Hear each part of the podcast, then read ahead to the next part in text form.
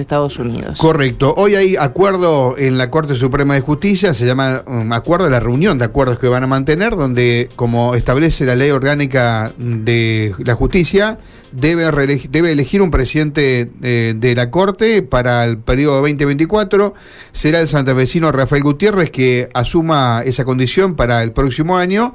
Y además van a resolver algo que pidió aquí Bastía, cuando te contestaba vos hace tiempo atrás, el futuro ministro de Gobierno eh, de que no eh, tomen juramento a los jueces comunitarios que el gobierno designó.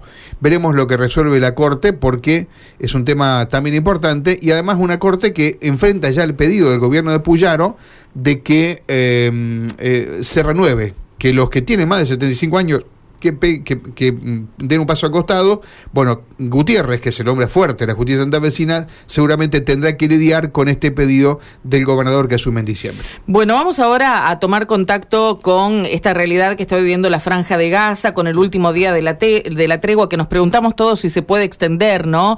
Eh, el canje de eh, presos eh, o rehenes que está sucediendo en este momento. Así que para ponernos en tema con esta actualidad, está Gabriel Gal, periodista eh, que está en Israel, no sé si él es israelí o, eh, bueno, está trabajando desde allí, pero vamos a tomar contacto inmediatamente con él. Gabriel, gracias por atendernos. Desde Santa Fe, Argentina, te saludamos. Buenos días para nosotros. ¿eh? Gracias por atendernos. Un placer. Gabriel, sabemos que ayer han liberado algunos rehenes y que además estos rehenes en algunos casos son argentinos, ¿no? Sí, sí, o argentinos o con doble nacionalidad o hijos de argentinos. Exacto. El, el, caso más emblemático es eh, todavía el de Kfir, el de un niño que tiene doble ciudadanía, que tiene 10 meses. Puede ser que él entre hoy dentro de eh, la extensión del cese de fuego. Correcto. Em, ¿Hasta cuándo se extendió? ¿Hasta cuándo llega, eh, digamos, abarca este periodo de no agresión y de canje de rehenes? Por lo visto, dos días más.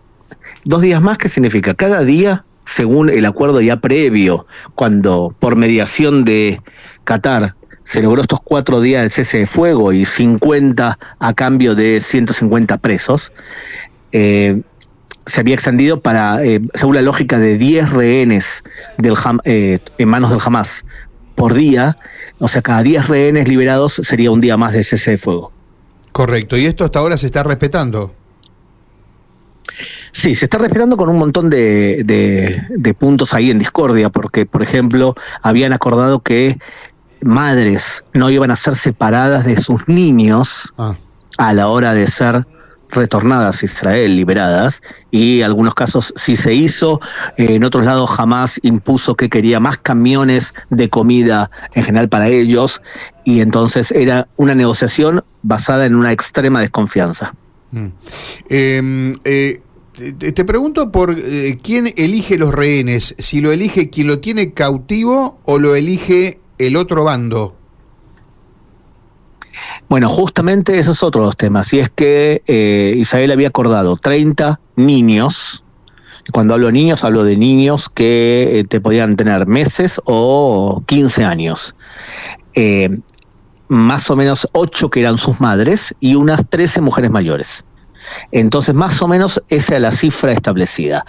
A la hora de la verdad, lo que ocurre es que a veces jamás libera a un adulto, un hombre, eh, y más que nada lo que argumenta es que ellos no tienen control sobre todos los que están dentro de la franja de Gaza, porque hay que recordar que hay dos grupos grandes dentro de la franja de Gaza, Hamas y la Yihad Islámica, y además cuando empezó la avanzada jamás le prometió a los individuos, a familias, que todo aquel que entrase a Israel a secuestrar gente le pagaría 10 mil dólares y una casa.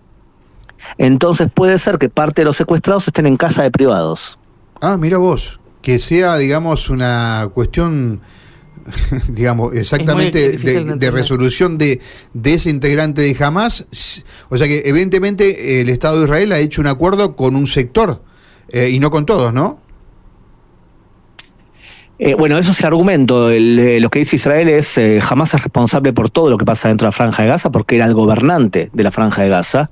entonces ellos deben averiguar dónde están los más o menos 180 rehenes que aún quedan en manos de Hamas. Y te quiero preguntar por los que liberan desde las cárceles israelíes, si los elige Hamas o es el Estado israelí que ya también convino quiénes serían.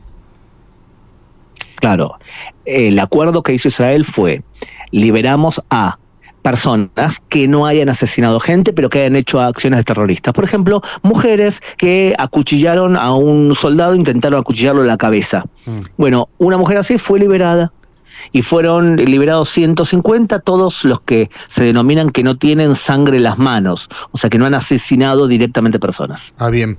Eh, te quiero preguntar, Gabriel, ¿cómo lo toma el pueblo israelí a este acuerdo? Si están todos, más o menos, la opinión pública está a favor o si hay algunas críticas por esta resolución que tomó el Estado israelí.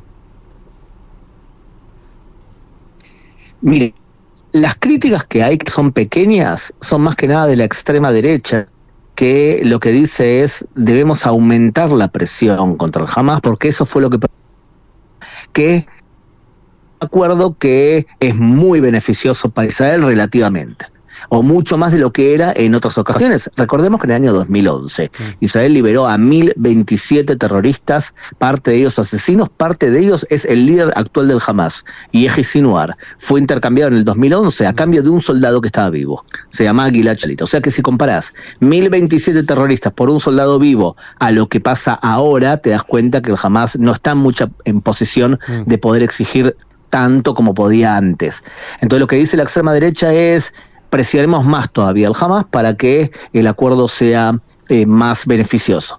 Por otro lado, el gobierno de Israel y la población en general dice, no, tenemos oportunidad de salvar gente a cambio de un cese de fuego. La pregunta del millón es si inmediatamente después que termine el cese de fuego, ¿qué vamos a hacer? Si la respuesta va a ser que esto es el comienzo de un cese de fuego más largo, la población de Israel eso no lo quiere. En otras palabras, lo que quiere la población en Israel es que el ejército avance con más fuerza todavía de lo que avanzó hasta ahora. Entiendo. Estamos hablando con el periodista desde Israel, Gabriel Ben Tajgal. Eh, Gabriel, ¿cómo es eh, la actividad hoy? ¿Cómo es la vida cotidiana en Israel a partir de este alto al fuego, ¿no? que modifica sin dudas lo que venía siendo los últimos días desde el 7 de octubre en adelante? ¿Cómo eh, se transitan las calles? ¿Hay clases? ¿Qué nos podés contar en este sentido? Mira, depende de qué zona. La gran mayoría de la población vive en el centro del país. Entonces, los que viven alrededor de la franja de Gaza han sido desalojados. Hay de 70.000 a 100.000 personas que no viven en sus casas ahora y están en hoteles. En Eilat, por ejemplo, se les montó una escuela para los desalojados en la zona sur o en el Mar Muerto, o sea que están eh, donde el gobierno los ha alojado, por ejemplo, en hoteles o en centros comunitarios. Lo mismo ocurre con la parte norte, en la frontera con Hezbollah, que también la parte norte fue prácticamente desalojada, y no descarten ustedes que luego que Israel termine con el Hamas, ataque al Líbano o contraataque, porque Hezbollah ha disparado muchísimos cohetes estos días, aprovechando la situación que había en el sur. Entonces, en ese sentido, te puedo decir que esas zonas están las más afectadas, pero por ejemplo, yo vivo en el centro del país, mi hijo está yendo al colegio sin ningún problema y la vida en general, hay mayor expectativa por lo que está pasando y además una sensación de que estamos en guerra. Entonces, eso sí afecta, por ejemplo, ves muchas comunidades completamente enroladas en enviarle comida a los soldados, en lavarle ropa. O sea, tengo un amigo que montó un camión con como 20 lavarropas y va hacia a la frontera con la franja Gaza y conecta la electricidad, le lava la ropa a los soldados y se va. Claro, claro, todos condicionados a partir de, esta situación, ¿no? Gabriel, ¿y eh, ustedes suponen que eh, el fin del alto al fuego tiene que ver con la extinción de rehenes de uno u otro lado o no se va a llegar a, ese punto que sería el ideal? Eh, Sí, yo creo que tiene que ver con nada más con la liberación de rehenes. A menos que jamás eh, decida durante 10 días liberar a 10 rehenes por día y de esa forma extender el cese de fuego, es lo, único que podría mantener el silencio relativo. Durante estos 10 días, jamás seguramente va a intentar reposicionarse. Mm, vamos a ver si eh, se reposicionó militarmente y eso lo vamos a ver cuando termine el cese de fuego, a ver si disparan cohetes o no. Claro. Eh, otra opción es que que, es probable que se escapen los líderes de Hamas. porque la gran mayoría de líderes de Hamas no están en la franja de Gaza, están viviendo en hoteles de cinco estrellas en Qatar. Eso y son multimillonarios. Eh, la pregunta es, Gabriel, y he escuchado eh, alguna, alguna explicación de esto que no sé si es efectivamente así. Si los líderes de Hamas están en Qatar, como todo el mundo dice, y que es un Estado que también eh, aporta y que financia al grupo terrorista Hamas, ¿por qué no se lo va a buscar a Qatar, no?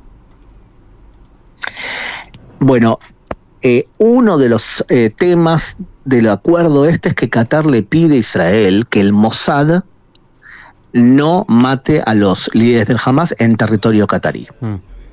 Es como un territorio. Entonces, es como un territorio donde no debe haber sangre, no debe haber batallas, digamos, no debe haber eh, este tipo de acciones. No, Qatar lo que no quiere es que el mundo vea cómo han acogido durante años a los peores líderes del Hamas. O sea, la gente en general no entiende lo que es Qatar porque nos cae simpático compran equipos de fútbol, sobornaron a la media humanidad para organizar un mundial. Salimos campeones, Por ganamos ese mundial, menos mal. Exactamente, sí.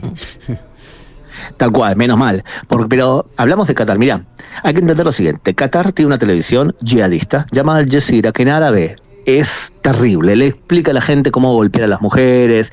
Y durante años tenía al clérigo más importante del mundo sunita llamado eh, Yusuf al-Qardawi. Y este al-Qardawi daba programas, sermones en la televisión donde explicaba cómo conquistar Occidente, cómo humillar a los cristianos y demás. Entonces, Qatar es eso. Y además pagó 4.700 millones de dólares exactos en financiar universidades de Estados Unidos entonces no es en vano que ahora ves que las universidades de Estados Unidos son los peores centros antisemitas que hay.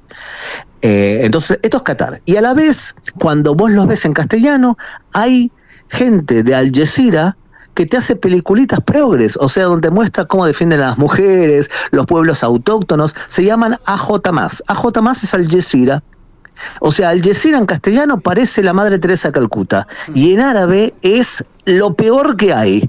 Entonces, eh, eh, esto es Qatar, es un país problemático en serio, tanto es así que todos los países sunitas, los países árabes lo odian. Le hicieron boicot durante siete años. El aliado de Qatar es Irán en el Medio Oriente. Entonces, este es el mediador de todo este negocio de rehenes y él, Qatar, fue el que financió, dándole 20 a 25 millones de dólares a Hamas durante años. Eh, es un problema, o sea que hay que ubicar a Qatar donde se debe y por eso los rehenes, los familiares de los rehenes, aquí los que son argentinos, le pidieron al presidente Fernández que presione a Qatar, porque Fernández decía, no tengo relación, ningún tipo de relación con el Hamas. Bárbara, pero tenés relación con Qatar y tenés relación con Egipto, que son los que pueden presionar en serio a Hamas. Yo creo que el presidente Fernández sí habló varias veces con la gente de Qatar, por lo menos en Argentina, para eh, hacerles entender que está muy bien que, come, que compren el Paris Saint Germain y está muy bien que le pongan publicidad a Boca Juniors durante un tiempo, pero nosotros empezamos a descubrir quién es Qatar. Bien. Gabriel, gracias por estos minutos para contarnos cómo se vive este momento allí. Eh, eh, una última consulta. ¿El ejército israelí ya comanda todo Gaza, digamos, o, tiene un sector de ese lugar donde aún, digamos, eh, el, ejército, el ejército no ha podido penetrar? Eh, a ver, antes de despedirme, te quiero decir que cuando me llaman de Santa Fe, siempre digo que sí, porque mi madre, ah, eh, antes de fallecer, estuvo en una clínica, un, eh, un asilo, que con unos fenómenos ahí en Santa Fe, y vivió un año más, creo yo, viviendo en Santa Fe, o sea que para mí es un lugar que le tengo un cariño especial. Fuera de eso, mm imagínate lo siguiente, imagínate una franja de 350 kilómetros cuadrados que es larga, en la mitad está el río Gaza y le dijeron a las personas del norte de Gaza City que se vayan hacia el sur. Rodearon Gaza City y fueron como chupándola para adentro y yendo hospital por hospital viendo los túneles que hay bajo la tierra. Entonces, eh, ¿quién gobierna Gaza City hoy? Nadie, hay poca población y no domina todo Gaza City, pero porque hubo cese de fuego. Ahora, cuando terminen de dominar Gaza City, no te extrañe que le digan a la gente del sur, ahora todos los que son civiles, todos hacia el norte de vuelta, porque vamos a limpiar en el sur, donde está, por ejemplo, Han que es una ciudad donde nacieron los líderes del Hamas, que ahora gobiernan supuestamente el movimiento. Gabriel, gracias, te mandamos un saludo también, eh, seguramente los santavecinos eh, agradecidos también por tu saludo. Muchas gracias, Gabriel, muy amable. Un abrazo grande. Gracias, gracias. gracias. Gabriel Ventas Gal es periodista israelí contándonos sobre este momento.